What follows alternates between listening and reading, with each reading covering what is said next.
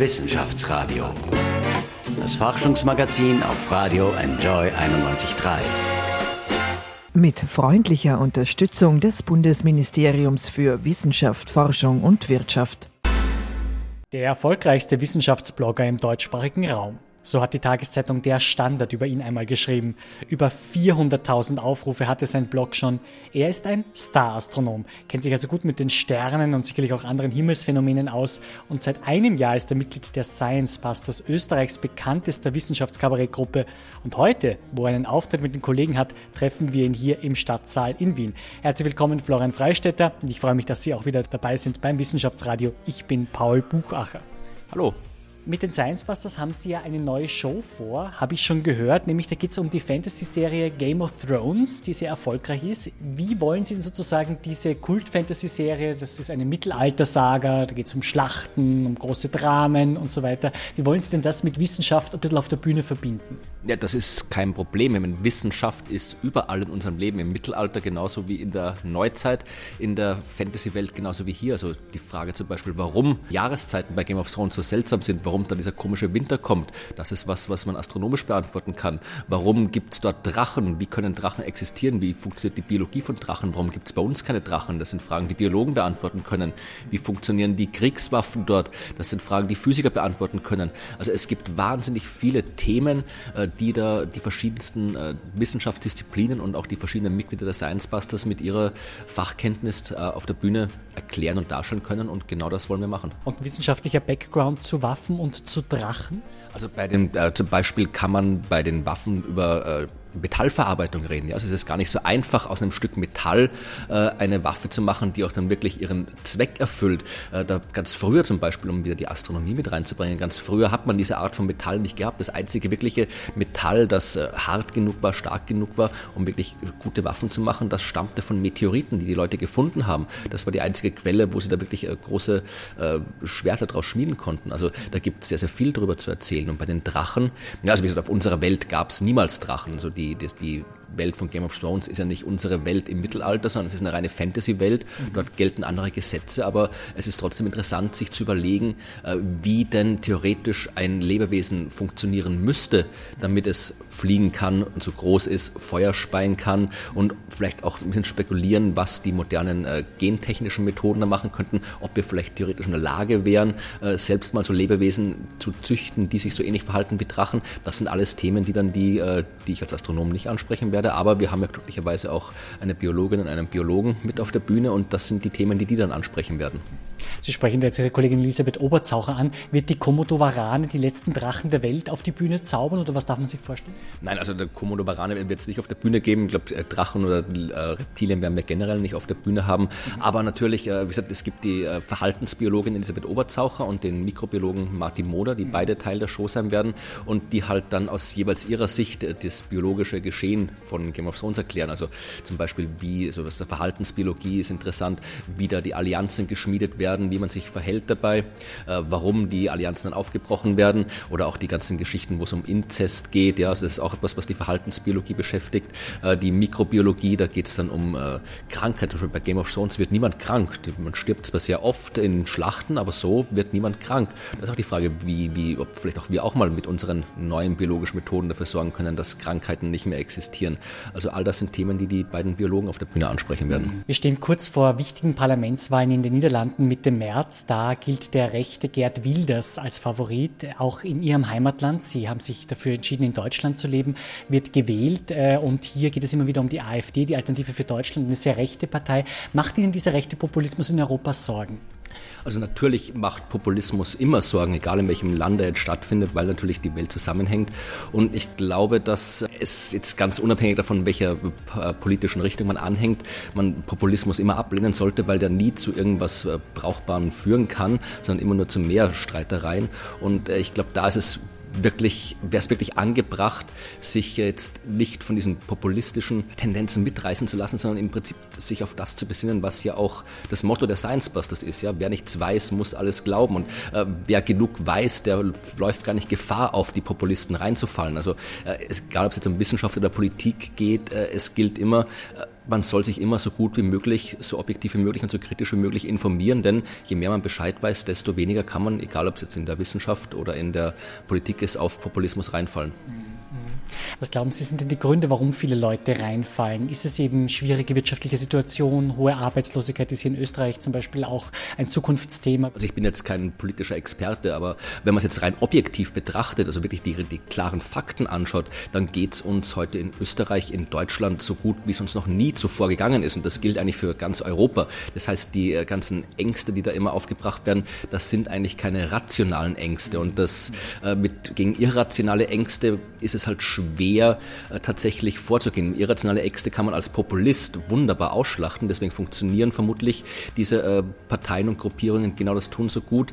Äh, dagegen anzukämpfen ist eben schwierig, weil man Irrationalität nur ganz schwer mit Rationalität bekämpfen kann. Also da braucht es wirklich noch viel mehr Aufklärung im wissenschaftlichen, gesellschaftlichen Sinn und das ist halt die Frage, ob das, ob und wie das die, die politischen Strukturen in unseren Ländern schaffen oder nicht schaffen. Großes Thema ist ja das neue europäische Satellitensystem Galileo. Herr Freistetter, das kann etwa helfen, Menschen in Not in den Bergen zu retten, wenn sie einen Notruf über dieses neue System absetzen. Äh, was denken Sie über Galileo? Ist das eine zukunftsweisende Technologie? Also Satellitennavigation gibt es ja durchaus schon länger. Mhm. Das äh, amerikanische GPS-System, das kennen und nutzen wir ja mittlerweile alle in den Navigationsgeräten im Auto oder auf dem Handy. Mhm. Und äh, wie wichtig das geworden ist, sieht man ja. Es fährt kaum jemand noch ohne Navigationsgerät durch die Gegend und es nutzt jeder das, die, die, die äh, Kartendarstellung auf dem Handy. Also das nutzen wir alle und wenn das wegfallen würde, wäre das vermutlich für, unsere, äh, für unseren Alltag natürlich äh, sehr unpraktisch, aber auch für viele, für die Wirtschaft sehr unpraktisch, weil viel, viele logistische Warenströme über GPS funktionieren. Das heißt, es ist nicht unbedingt Zukunftstechnologie, aber eine extrem wichtige Technologie, dass wir eben nicht nur auf ein einziges äh, Satellitennavigationssystem vertrauen, das äh, GPS, sondern eben, dass Europa sich jetzt eben mit Galileo auch ein eigenes System aufgebaut hat, sodass eine gewisse äh, Redundanz herrscht, damit wir eben immer darauf vertrauen können, ein zuverlässiges Navigationssystem zur Verfügung zu haben. Letztes Jahr gab es große Aufregung, es ist ein neuer, neunter Planet entdeckt worden und alle waren ganz happy, aber gesehen hat ihn, glaube ich, immer noch niemand. Haben Sie nähere News dazu? Gibt es mittlerweile erste Fotos, erste Belege für dessen wirkliche Existenz? Also entdeckt worden ist kein neuer Planet. Also das, die Zahl der Planeten im Sonnensystem ist immer noch gleich. Das ist in den Medien oft so berichtet worden, als wäre da ein neuer Planet entdeckt worden. Das stimmt nicht. Was man gefunden hat, waren Auffälligkeiten in den Umlaufbahnen einiger ferner Asteroiden. Und diese Auffälligkeiten könnten durch die Existenz eines noch unbekannten Planeten im äußeren Sonnensystem verursacht worden sein. Ob das so ist, weiß man nicht. Es ist nicht unwahrscheinlich, es ist durchaus plausibel. Wir wissen, dass es da draußen im fernen äh, Sonnensystem, im äußeren Sonnensystem durchaus noch größere Himmelskörper geben könnte. Das ist jetzt nicht unwahrscheinlich. Die Asteroiden, die wir entdeckt haben, die zeigen im Hinweis, die könnten auch aus anderen, von anderen äh, Ursachen herrühren. Dafür haben wir noch zu wenig entdeckt.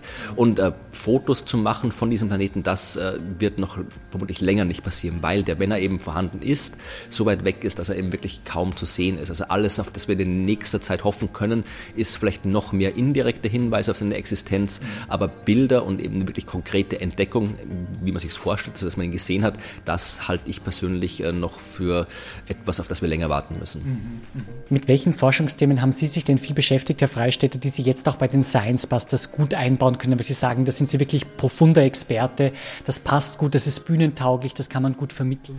Also mein Spezialgebiet als Astronom sind die Asteroiden. Ich habe mich mit der Dynamik von Asteroiden beschäftigt, also mit der Frage, wie sie sich bewegen, ob sie mit der Erde zusammenstoßen können. Und das sind natürlich Themen, die ich äh, bei den Science Busters wunderbar unterbringen kann. Äh, zum Beispiel in unserer Show, wo es ums Bier geht. Äh, da erzähle ich den, welchen großen Einfluss die Asteroiden auf das Bier hatten. Denn ohne Asteroiden gäbe es kein Bier. Die haben, ohne Asteroiden gäbe es die Zutaten nicht, die wir fürs Bier bräuchten zum Beispiel. Und wir haben auch ein eigenes Asteroidenbier gebraut, um das zu demonstrieren. Das das heißt, äh, die Asteroiden habe ich bis jetzt noch in so gut wie jeder Show der Science Busters untergebracht, weil die wahnsinnig vielfältig sind und interessant sind. Aber auch die anderen, mein anderes Arbeitsgebiet, da ging es um die Planeten anderer Sterne und die Suche nach Leben auf diesen anderen Planeten. Auch das ist natürlich was, was man sehr gut in Bühnenshows äh, benutzen kann, wenn es um die Frage nach außerirdischem Leben geht zum Beispiel. Also all diese Themen äh, lassen sich sehr gut unterbringen. Bei der Show von Game of Thrones kann ich mein Wissen über die Chaos-Theorie benutzen. Da habe ich auch viel geforscht auf dem Gebiet. Mit dem lässt, lässt sich erklären, warum die Jahreszeiten dort so komisch ablaufen. Also eigentlich kann ich alles, was ich auf, auf meiner wissenschaftlichen Karriere gemacht habe, wunderbar auf der Bühne verwenden. Aus welchen Bestandteilen setzt sich denn dieses Bier, das Sie da wirklich braun, zusammen? Was ist denn da ein wichtiger Bestandteil von Asteroiden, also von Himmelskörpern?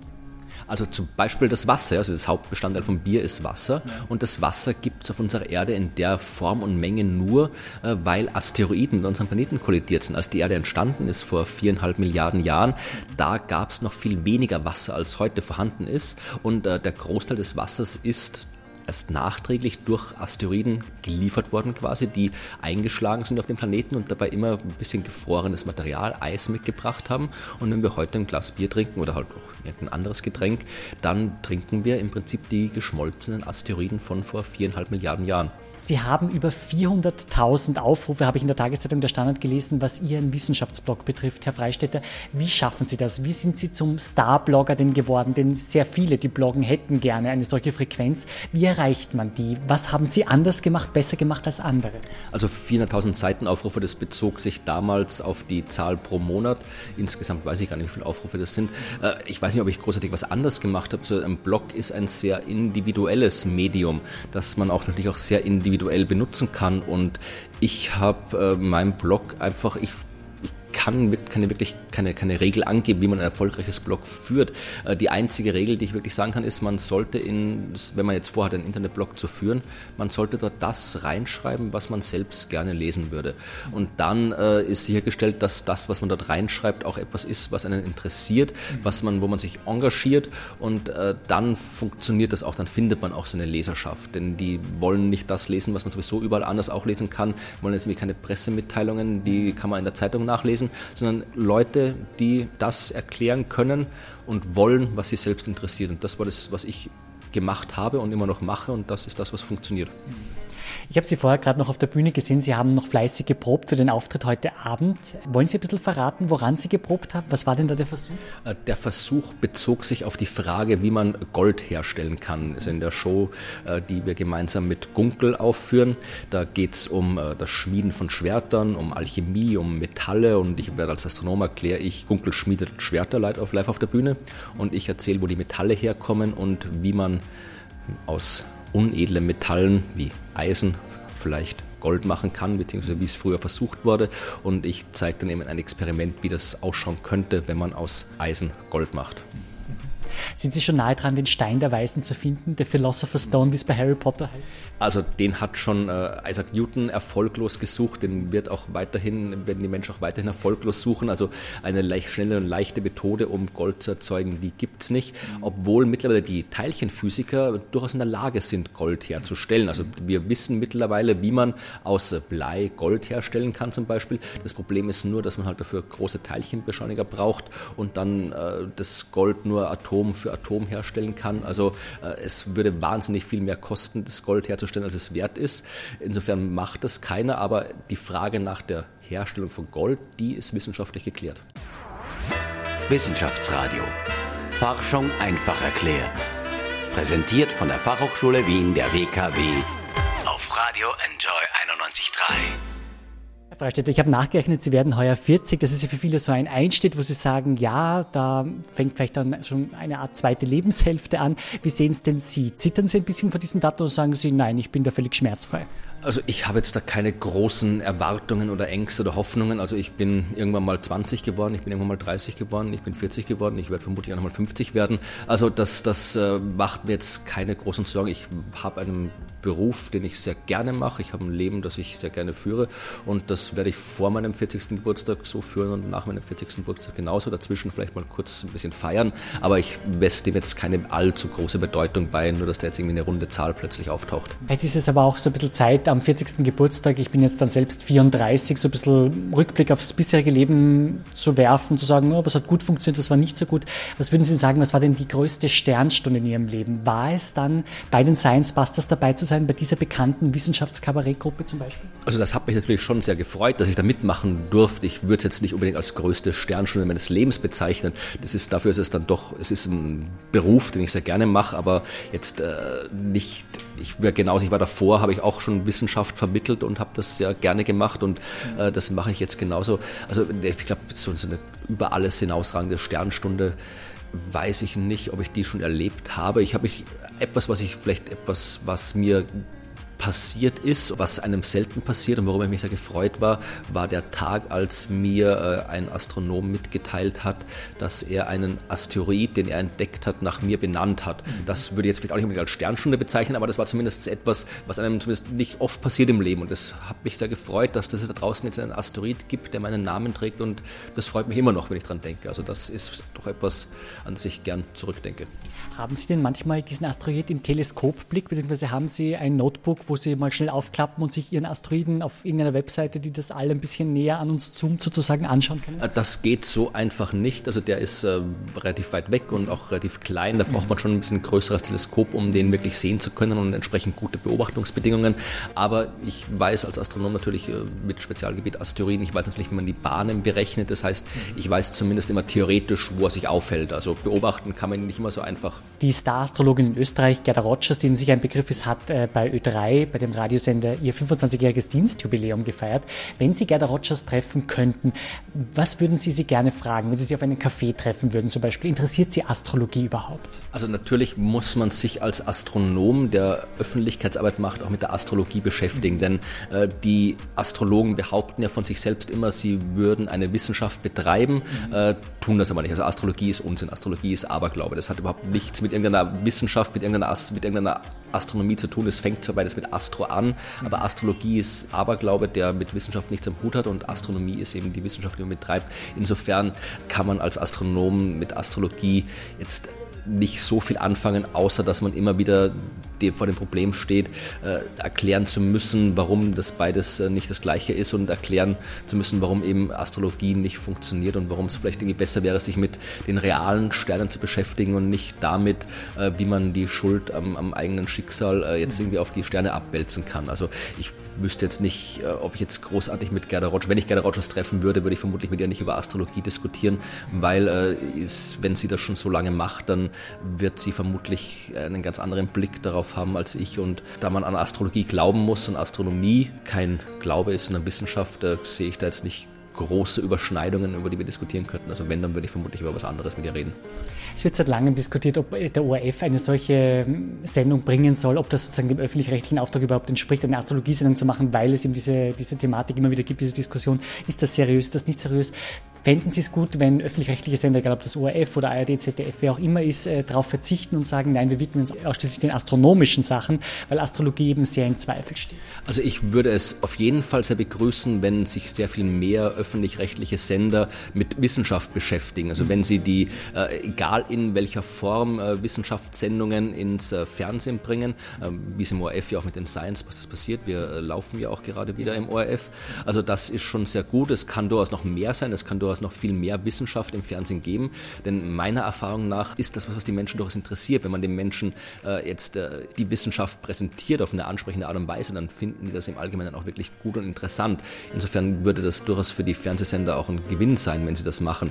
Äh, dass man die Esoterik, die Pseudowissenschaft nicht komplett aus dieser Welt vertreiben kann, das ist mir klar. Ich meine, die gibt schon sehr lange, die wird es auch noch weiterhin geben. Und ich glaube, es bringt auch nichts, jetzt die verbieten zu wollen und sowas. Das will ich auch gar nicht. Das, das wird auch zu nichts führen führen. Äh, ich glaube wirklich, die beste Strategie ist dafür zu sorgen, dass die Menschen möglichst viel echte Wissenschaft äh, zu sehen und zu hören bekommen. Denn dann hört sich die Sache mit der Pseudowissenschaft ganz von selbst auf im Laufe der Zeit.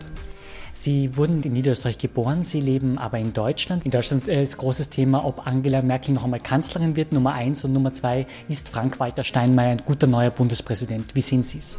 Also ob Angela Merkel Kanzler wird, das wird sich zeigen, was dann in die Wahlen bringen. Sie war jetzt lange genug Kanzlerin. Die Frage ist, ob irgendjemand anderer vorhanden ist, der entsprechend ihr Konkurrenz machen kann. Also ich, habe bis jetzt noch keinen wirklich überzeugenden Kandidaten gesehen. Ich bin jetzt noch nicht so großer Angela Merkel-Fan. Also das, wie gesagt, ist in parteipolitischen äh, Diskussionen, da, da halte ich mich äh, raus. Ich bin ja auch in Deutschland äh, zwar schon lange dort, aber eben ich bin nicht wahlberechtigt. Also insofern kann ich das nur als Außenstehender äh, verfolgen.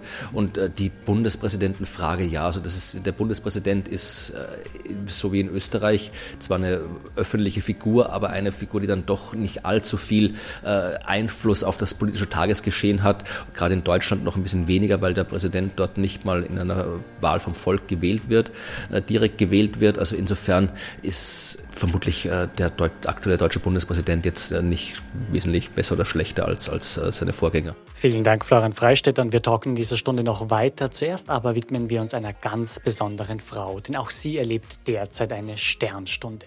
Alexandra Kautsky-Willer ist die Wissenschaftlerin des Jahres. Sie forscht im Bereich Gendermedizin, das heißt, sie beschäftigt sich damit, wie Frauen und Männer Krankheiten wie Diabetes unterschiedlich erleben. Ein sehr, sehr spannendes Forschungsfeld und dem widmen wir uns in Kürze. Bis gleich. Wissenschaftsradio, das Forschungsmagazin der FH Wien der WKW. Mir jetzt eine Dame, die gerade eine Sternstunde in ihrer Wissenschaftskarriere sicherlich erlebt, nämlich Alexandra Kautsky-Willer. Sie ist die Wissenschaftlerin des Jahres und forscht im Bereich Gendermedizin. Das bedeutet, sie befasst sich damit, wie Frauen und Männer Krankheiten unterschiedlich erleben. Merken Sie, dass Sie jetzt mehr anerkennende Blicke vielleicht hier ernten, hier an Ihrer Einrichtung, an Ihrem Institut, das zur Medizinischen Universität Wien gehört? Ja, also es ist sicher, sicher mehr Aufmerksamkeit rund um mich, aber vor allem auch rund um die Gendermedizin und vor allem Letzteres ist, ist sehr wichtig und gut. Also es ist natürlich eine persönliche Anerkennung, aber ich finde es vor allem ein wichtiges Signal für den Wissenschaftsbereich. Insofern freue ich mich natürlich dann noch mehr. Was ist denn das für ein Bereich? Warum ist das wichtig?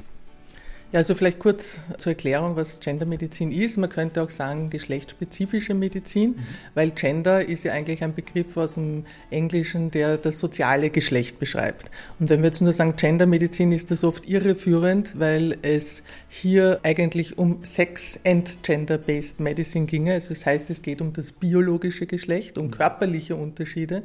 Organfunktionen zwischen Männern und Frauen als Basis sozusagen. Und dann aber zusätzlich geht es darum, wie erleben Männer und Frauen Krankheiten, wie unterscheiden sie sich in den Risikofaktoren, in Symptomen, wie sie Krankheiten zum Ausdruck bringen, wie sie damit umgehen, wie auch Kommunikation ist zwischen Arzt, Ärztin, Patient, Patientin. Also es ist ein, ein riesiger, komplexer Bereich, wo es immer einerseits um Biologie geht, aber immer auch um Erfahrungsfaktoren, Umweltfaktoren, gesellschaftliche Faktoren, die ganz stark in die Gesundheit hineinspielen. Prinzipiell ist es so, dass Frauen ein besseres Immunsystem haben, ein stärkeres, aktiveres Immunsystem, weil das äh, ist eben auch bedingt durch die Geschlechtschromosomen bei der Frau XX-Chromosom, beim Mann XY-Chromosom und die Gene fürs Immunsystem liegen eben am X-Chromosom und äh, auch wenn eins üblicherweise inaktiviert ist, ist hier einfach mehr Dosis sozusagen und ein stärkeres Immunsystem. Das hat aber auch Nachteile, nämlich dass zum Beispiel Autoimmunerkrankungen bei Frauen wiederum häufiger sind. Das heißt, dass eben auch körpereigene Gewebe manchmal angegriffen werden und sich das Immunsystem gegen körpereigene Zellen äh, richtet. Zum Beispiel bei der Schilddrüse äh, kann es dann eben zu einer Über- oder Unterfunktion kommen und viele andere Probleme, auch zum Beispiel multiple Sklerose, äh, rheumatische Erkrankungen. Wahrscheinlich haben Frauen auch etwas mehr Abwehrkraft vielleicht tatsächlich bei Schnupfenviren, vielleicht auch bei grippalen Infekten. Da gibt es ein paar Daten, dass, äh, dass über Östrogen, über das weibliche Hauptsexualhormon sozusagen, hier ein gewisser Schutz ist. Äh, so viele Untersuchungen gibt es dazu nicht. Da bräuchten wir auch noch mehr Evidenz, um da wirklich was zu sagen.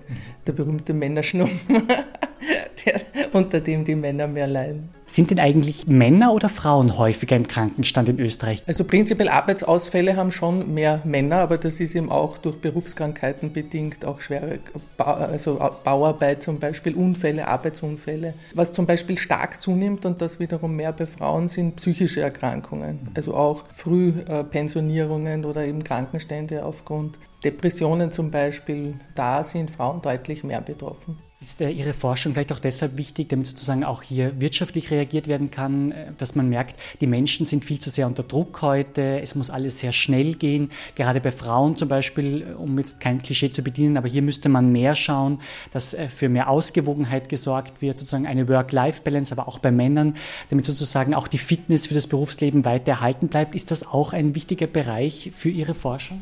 Ja, prinzipiell schon. Also das, was Sie gesagt haben, betrifft natürlich beide, Männer und Frauen, aber Frauen sicher insofern noch mehr, als einfach äh, mehr Stressfaktoren sind, wenn sie vor allem Mehrfachbelastung haben, Job haben und Familie haben, Kinder, um die sie sich ja immer noch mehr kümmern als die Partner, zumindest in den meisten Fällen. Und auch Pflege von älteren Angehörigen, was immer mehr ein Thema wird, was auch, äh, auch nach Statistiken deutlich mehr Frauen machen.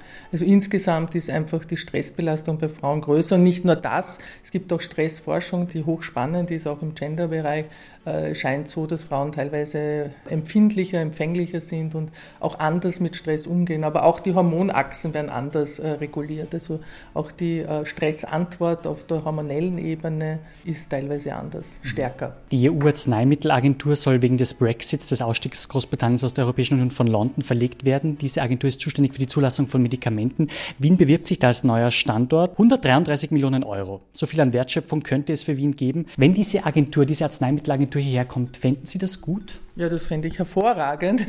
Natürlich auch besonders für die Medizinische Universität Wien, für Kooperationen, aber auch für die Gendermedizin, weil man hier eben auch dann äh, vielleicht mehr Einfluss hat. Denn gerade die EMA ist, was die Verpflichtung zu Genderanalysen betrifft, etwas hinter den amerikanischen Empfehlungen. Also die FDE geht einen Schritt weiter und hat klarere Forderungen für Medikamentenstudien, was ja alles zu berücksichtigen ist. Die EMA ist ein bisschen weicher und vorsichtiger in den Formulierungen. Das heißt, es wäre sicher toll, wenn man hier auch äh, noch verstärkter zusammenarbeiten könnte. Ali Schwarzers Magazin Emma, sehr bekannt, feiert heuer seinen 40. Geburtstag. Sind Sie eigentlich, weil Sie sich eben auch mit diesem Thema Gender beschäftigen, ein Ali Schwarzer Fan? Hat sie für die Frauen aus Ihrer Sicht viel erreicht? Also natürlich bin ich auch äh, Feministin, aber trotzdem äh, ist mir wichtig, dass man eben Gendermedizin und Gender Mainstreaming schon trennt, weil, weil Gendermedizin einfach wirklich eine Wissenschaft ist, die sich naturwissenschaftlich auch mit den biologischen Unterschieden auseinandersetzt. Und dazu kommen dann eben die Gesellschaft gesellschaftlich. Und da ist dann auch der Connex sozusagen zu, Sozialwissenschaften und eben auch, wenn Frauen benachteiligt sind, was halt oft aus Studien auch herauskommt, dann äh, ergibt das natürlich irgendwie auch gesundheitspolitische Konsequenzen. Aber es gibt auch genauso Bereiche, wo Männer benachteiligt sind. Also es sollte eigentlich eher um Fairness gehen und, und bestmögliche Medizin für beide Geschlechter. Im April gibt es eine Lesung von Ihnen, das habe ich gehört. Sie lesen in der Thalia Buchhandlung auf der Maria-Hilfer-Straße aus einem interessanten Buch. Also es geht um ein Buch, wie man Diabetes verhindern kann, wie man vorbeugen kann und wenn man betroffen ist, wie er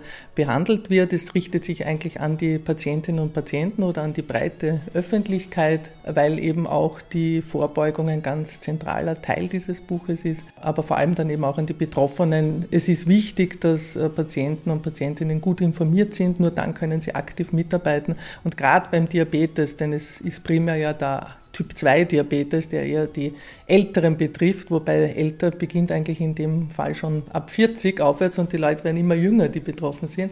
Die sollen also primär natürlich angesprochen werden und gute Informationen bekommen, wie sie ihren Lebensstil möglichst gut und einfach anpassen können, welche Medikamente es gibt, was die Komplikationen sein können. Also es ist einfach ein Ratgeber. Alle Infos zu dieser Lesung, die finden Sie dann bei uns im Web auf Wien Radio.at. Frau Kotzke-Willer, mit April wird sozusagen der bisherige Landeshauptmann von Niederösterreich Erwin Bröll abgelöst durch Johanna Mikl-Leitner. Finden Sie es gut, dass Frauen verstärkt sozusagen in der Politik vorkommen? Ja, selbstverständlich. Nicht nur in der Politik, überall sollen sie auch verstärkt äh, an der Spitze stehen und die gleichen Chancen einfach haben wie Männer. Und wir brauchen auch äh, hochqualifizierte Frauen eben in Leitungsfunktionen ist ganz wichtig, auch als Role Model. Vielen Dank, Alexandra Kautzke-Willer. Gleich melden wir uns mit dem ORF-Moderator Andreas Jäger, der die Sendung Quantensprung macht, ein Wissenschaftsmagazin. Ja, und damit erlebt er auch Sternstunden, denn er ist sehr erfolgreich. Michel Mele besucht ihn bei einem Dreh Backstage. In Kürze mehr. Wissenschaftsradio. Forschung einfach erklärt. Präsentiert von der Fachhochschule Wien der WKW auf Radio Enjoy 91.3. Willkommen beim Wissenschaftsradio. Ich sitze jetzt zusammen mit Andreas Jäger, Moderator von der ORF3-Sendung Quantensprung, die Wissenschaft auf sehr coole Weise vermittelt in einem ziemlich schicken Tesla gerade. Hallo, mhm. erstmal. Ja, servus. Äh, wir fahren jetzt zu deinem heutigen Gast. Wir machen eine Backstage-Geschichte. Wer wird denn das werden? Der heutige Gast wird Hans-Peter Hutter werden, seines Zeichens Professor in der Umweltmedizin. Und das Thema ist ja Feinstaub und er ist da ein ganz großer Mahner in der Wüste, sozusagen in der Feinstaubwüste. Also wir, wir nehmen uns das Thema Feinstaub an, was super spannend ist. Showdown bei der Wissenschaftssendung Quantensprung. Andreas Jäger und sein achtköpfiges Team sind auf dem Weg zu Starprofessor Hans-Peter Hutter. Der wird gleich im neuen Tesla Platz nehmen und mit Moderator Andreas Jäger über die Gefahren des Feinstaubs sprechen. Davor habe ich aber noch ein kleines Quiz für Andreas Jäger vorbereitet. Und zwar ist es Fakt oder Fake? Oh, weia, weia, weia. Wir fangen mit einer relativ leichten Einstiegsfrage an. Du hast ja äh, Meteorologie studiert. Ja. Ähm, weia, weia, weia. Jetzt, das wird ganz gemein, wenn ich jetzt daneben bin. Okay. Es gibt folgende Aussage und du musst sagen, ist das äh, Fact oder Fake? Der Klimawandel ist eine Erfindung der Chinesen. Ja, ist natürlich fake. Das darf nicht wahr sein. Wie kann man mir so eine Frage stellen?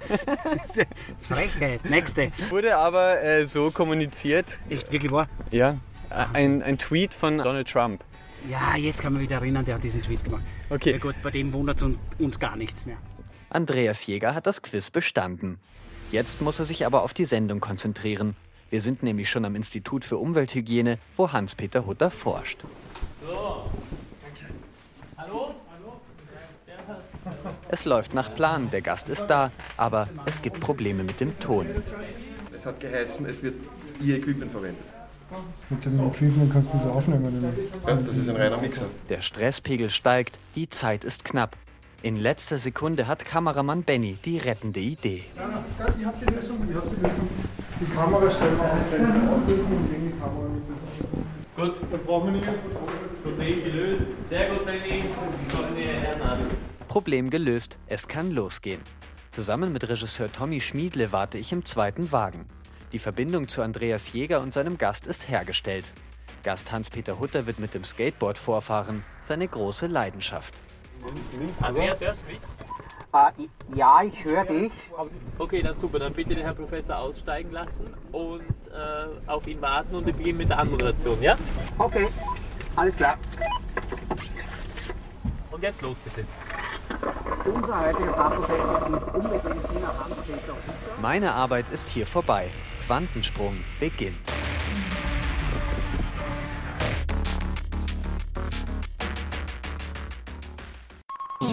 Wissenschaftsradio. Das Forschungsmagazin der FH Wien der WKW. Bin Paul Buchacher, mein Gast ist Florian Freistetter, der Star-Astronom bei den Science Busters. Und wir befinden uns hier in der Künstlergarderobe des Stadtsaals auf der Wiener Maria-Hilfer-Straße. Und da hinten sich einen Kühlschrank und da ist auch ein bisschen was Alkoholisches eingelagert, sehe ich. Also man könnte nach einer gelungenen Vorstellung mit etwas anstoßen. Tun Sie das, Herr Freistetter, sind die Kollegen? Also es kommt darauf an, also die Requisiten hier, die stammen teilweise noch von unserer Show, die wir übers Bier gespielt haben. Das heißt, da brauchen wir natürlich entsprechende Requisiten. Und äh, was wir dann nach den Shows machen, das hängt wirklich davon ab, auf was wir gerade Lust haben. Also da gibt es keine fixen Rituale. Rituale. Ähm, meistens haben wir Hunger und essen ein bisschen was. Also das, das ergibt sich je nachdem, wo und was wir gespielt haben. Gehen Sie gleich in dieses Sushi-Lokal daneben an zum Beispiel? Da gibt es ja eines, habe ich gerade vorhin gesehen. Äh, kann gut sein. Also ich weiß, dass, dass, dass manche von den Leuten vom Theater hier gerne essen, aber ich bin jetzt kein so großer Sushi-Fan. Also ich glaube, ich werde das auslassen. In Österreich ist es so, dass wir in Graz jetzt viele Weltraum-Startups demnächst haben. Das wird jetzt zunehmend aufgebaut. Es gibt neben Ihnen auch noch die bekannte Astronomin Lisa Kaltenegger, die auch sehr viel in den USA forscht.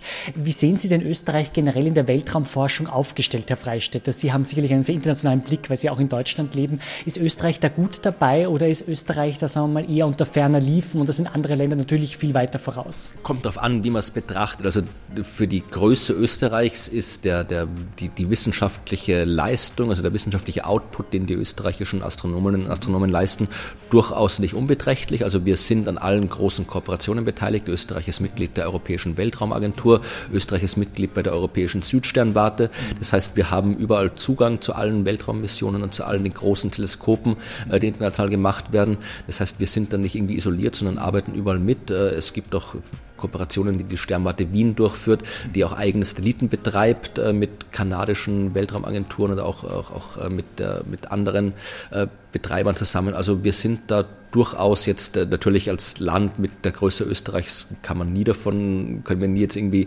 eine Disziplin dominieren. Dafür ist Österreich einfach zu klein. Aber angesichts unserer Größe äh, muss sich Österreich, was die, zumindest die Astronomie angeht, über die anderen Wissenschaftsbereiche kann ich nicht viel sagen, muss sich Österreich nicht verstecken. Ein spannendes Thema ist immer auch der Mars. Wissen Sie, gibt es da neue Erkenntnisse zu möglichem Leben? Es gibt Wasservorkommen, das weiß man mittlerweile? Ja, also das Wasser auf dem Mars existiert, das hat man schon schon äh, lange Zeit äh, festgestellt und immer wieder neue Spuren gefunden.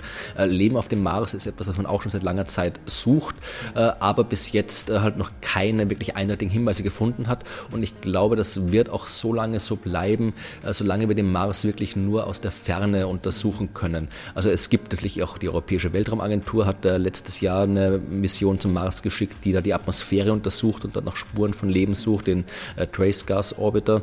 Es wird neue Sonden geben von NASA und von der Europäischen Weltraumagentur, die dort Rover hinschicken, die dort rumfahren. Aber ich glaube, in dem Fall braucht es wirklich eine größere Menge an kompetenten menschlichen Wissenschaftlerinnen und Wissenschaftlern, die dort für längere Zeit sind, um die Forschung zu betreiben, die wirklich nötig ist, um einwandfrei festzustellen, ob es dort Leben gab oder nicht. Ich glaube, das können wir aus der Ferne, wenn dann nur mit großem Glück äh, entdecken und wirklich eindeutig bestätigen. Dazu müssten wir dorthin fliegen und solange das nicht passiert, wird die Frage nach dem Leben auf dem Mars vermutlich schwer zu beantworten sein. Zum Schluss hätte ich gerne noch einen kleinen Wertrep mit Ihnen gemacht. Beginnen wir mit Begriffen sozusagen einfach einfach, die ich Ihnen so zuwerfe und Sie antworten darauf assoziativ, also was Ihnen dazu einfällt. Major Tom oder Kodo, der Dritte, welchen Song zum Thema Weltraum mögen Sie denn lieber? Sie wissen, Major Tom, 80er Hit von Peter Schilling und Kodo der Dritte, das war von Döff. Welchen Song sollen wir denn gleich für Sie spielen? In dem Fall würde ich dann lieber das deutsch-österreichische Freundschaftslied nehmen, denn das gefällt mir noch ein kleines bisschen besser. Okay. Code der dritte, ähm, aus der Sternenmitte, irgendwas von links. Ich kann mich selber nicht mehr ganz genau an den Text erinnern. Warum gefällt Ihnen der Song? Ja, er ist einfach so, sowohl Major Tom als auch dieses Lied. Äh, es, ich finde, das zweite Lied ist einfach ein bisschen fröhlicher und äh, wenn man ein bisschen fröhlich über den, das Universum singen kann, dann nehme ich lieber das. Mhm. Machen wir sehr gerne. Ja, leider ist Carrie Fisher gestorben, die Prinzessin aus Star Wars und das bringt mich auch zu der Frage, was ist denn Ihre liebste Star Wars-Figur? Ich bin jetzt generell kein so wahnsinnig großer Star Wars-Fan. Also ich habe das schon gesehen und ich weiß auch, worum es geht und ich habe mich durchaus damit beschäftigt, aber es, ist, es reißt mir jetzt nicht so vom Hocker, dass ich jetzt irgendwie in Kostümen vor Kinos rumstehe. Äh, ich fand eigentlich immer, äh, ich fand Harrison Ford, ich finde ihn generell gut und insofern fand ich seine Figur des, des Han Solo immer sehr ansprechend. Aber hat Ihnen besser als Indiana Jones gefallen? Äh, Indiana Jones fand ich in der Hinsicht besser. Also Indiana Jones, obwohl ich natürlich die Affinität zum Weltraum habe, aber auch auf unserer Erde gibt es interessante Geschichten zu entdecken und als Schauspieler bzw. als Rolle in einem Film fand ich Indiana Jones besser als, als uh, Star Wars, das stimmt. Mhm. Wenn Sie Astronaut Franz Viehböck und Stratosphärenspringer Felix Baumgartner zum Café treffen könnten, was fragen Sie die beiden als erstes? Also den Herrn Viehböck würde ich natürlich sehr gerne fragen, einfach wie es im Weltall ist. Also das im Weltall, das ist die, die klassische Standardfrage, äh, die man äh, äh jedem Astronaut vermutlich stellt und die jeder Astronaut vermutlich ständig gestellt bekommt, aber auch zu Recht, denn in der Welt, sich im Weltall aufzuhalten, ist etwas, was nur sehr, sehr wenige Menschen je erlebt haben, äh, nur ein winziger Bruchteil aller Menschen und das ist natürlich irgendwie, vermutlich wird eine Antwort mir nicht wahnsinnig viel darüber sagen können, wie es sich wirklich anfühlt, aber es ist trotzdem eine Frage, die ich, die ich auf jeden Fall stellen würde. Und den Herrn Baumgartner weiß ich nicht, ob ich jetzt auch da so eine konkrete, wirklich für mich wichtige Frage hätte. Vermutlich würde ich ihn, ich wollte immer gern schon mal Fallschirmspringen lernen. Und ich würde immer fragen, wo man am besten den günstigsten äh, Fallschirmspringerkurs machen kann. Sehr, sehr praktische Frage. Ist ja auch wichtig, man weiß, okay, was das preislich ausmacht. Hier hinkt Österreich Lichtjahre hinterher. Das ist eine gute Frage. Ich würde sagen, dass äh, bei der Frage der Förderung der Öffentlichkeitsarbeit an Universitäten. Das ist jetzt etwas, wo Österreich durchaus noch Aufholbedarf hat, wenn man das mit anderen Ländern vergleicht. Da spielt es für wissenschaftliche Karrieren durchaus noch eine größere Rolle, ob man sich jetzt in der Öffentlichkeitsarbeit oder der Lehre engagiert, als das in Österreich und Deutschland der Fall ist. Da hat sich auch viel getan und durchaus was gebessert, aber man könnte durchaus noch mehr Fokus darauf legen, dass in der universitären äh, Forschung eben nicht nur Forschung eine Rolle spielt, sondern eben auch Öffentlichkeitsarbeit und Lehre eine Rolle spielt. Vielen Dank, Florian Freistetter, und alles Gute für für den heutigen Auftritt Ihnen und Ihren Kollegen. Dankeschön. Wissenschaftsradio, das Forschungsmagazin. Jeden Dienstag von 10 bis 11. Alle Infos unter enjoyradio.at.